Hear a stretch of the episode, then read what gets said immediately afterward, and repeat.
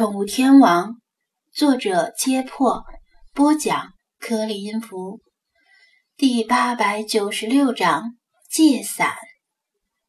立春以来，几乎一直是晴空万里的好天气，终于在今天结束了。早上起来，天就是阴的，气温再次下降，看样子似乎有可能迎来今年第一场春雨。张子安和精灵们一如往常时间起床，稍微收拾一下就各自下楼。如每个一成不变的清晨，沉寂一整夜的店铺再次变得热闹起来。他拉开卷帘门，开始一天的营业。老茶打开电视机，早间新闻雷打不动的准时开始。张子安拿起吸尘器，把店里的猫猫毛、狗毛吸一吸。每天吸出来的毛能够编一双毛手套了。菲娜瞪了他一眼，因为平时都是晚上关店前使用吸尘器，大清早的吸尘器声音实在太吵，影响他晚上睡回笼觉。但是没有办法。昨天晚上有顾客耽误的比较晚，草草收拾了一下就关店了，没来得及吸毛。近日，一头鲸鱼在本市烟水村沿海滩涂上搁浅，渔政大队工作人员接到村民的报警电话后，立刻组织执勤点工作人员赶赴现场救援。附近正在施工的单位闻讯之后，也送来了起重机，提供无偿帮助。在渔众、潜水教练和热心人士的多方帮助下，这头鲸鱼终于脱困。但是由于伤势过重，在脱困后的数小时内死亡。下面请看详细报道。电视机里又传出熟悉的新闻主持人的声音。张子安驻足观看，暂时把吸尘器关了，以免噪音盖住电视声。新闻画面使用的是无人机航拍，在空中俯瞰的镜头下，一头体型较大的成年鲸鱼搁浅在大约两米深的水中。由于拍摄时视直涨潮，看不清这头鲸的种类，只能粗略判断一下它的大小。大约十几个男人围着它忙碌，有的穿着海警制服，有的穿着。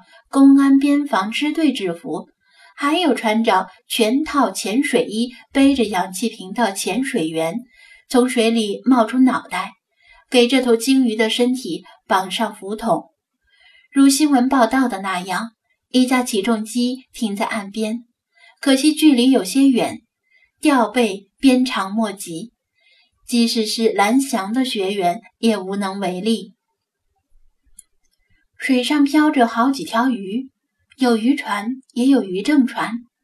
更远的岸上，几十号村民正在围观。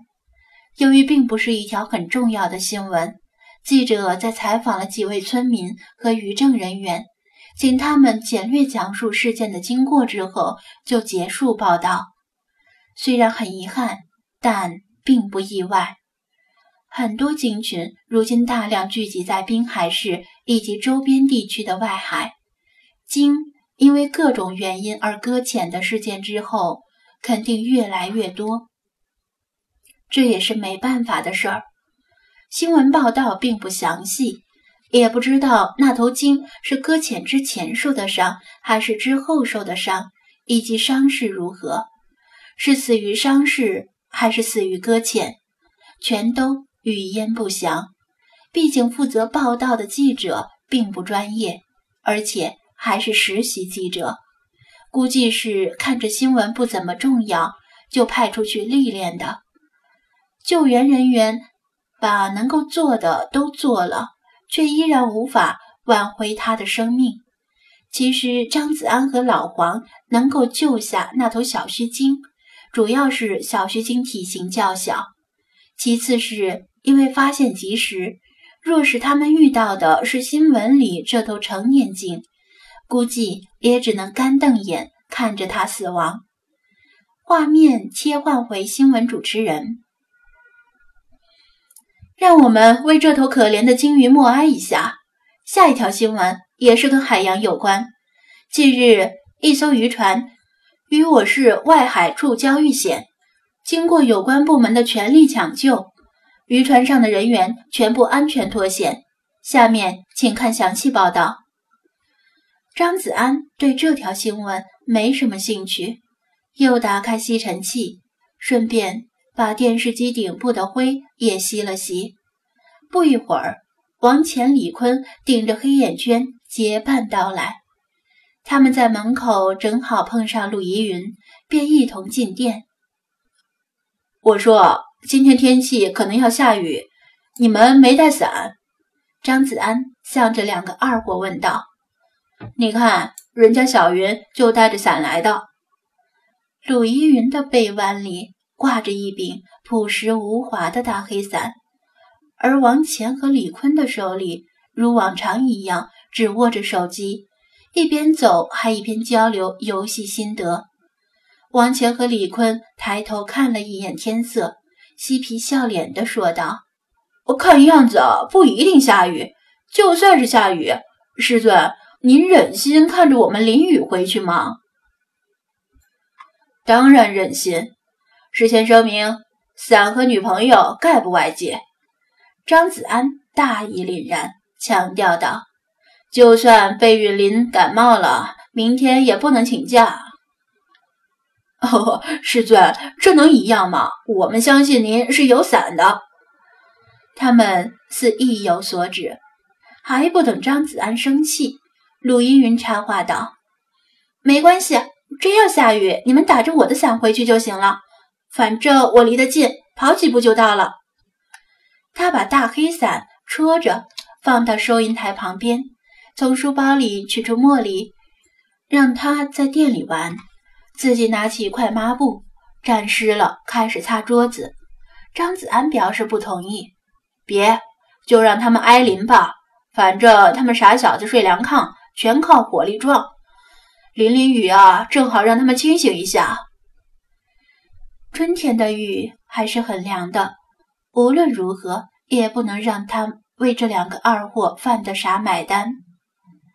反正这柄伞也不是我的，是上任租客走的时候嫌麻烦没有带走的。他拿着抹布擦拭的手顿了一下，又补充道：“跟茉莉一样，怪不得很少有妹子买这种又大又丑的黑伞。就算是鲁依云是资深宅女。”却依然是个妹子，爱美是妹子的天性。又过了几分钟，蒋菲菲也来了，他携带着一柄折叠伞，来宠物店闲聊了几句，就跑到隔壁水族馆搞卫生去了。相比于宠物店，水族馆的卫生好搞一些，但是日常事务更加繁杂。张子安指着几个笼子。让王乾和李坤给李氏夫妇的小吃店送过去。笼子里面是一批新的猫，既有遗弃在宠物诊所的，也有绿地里的流浪猫。经过几天的观察后，挑选出其中脾气好、亲近人的几只留下来，当做供人领养的候选猫。靠这种零敲碎打的办法。来解决绿地里的日益增长的流浪猫，只是杯水车薪。而且，本着对领养者负责的态度，也不能挑选脾气太臭的流浪猫，以免人家领回去之后觉得实在无法相处，又扔掉。众人各忙各的，有条不紊地做着自己手里的事儿，偶尔闲聊几句，时间一晃就到了八点多。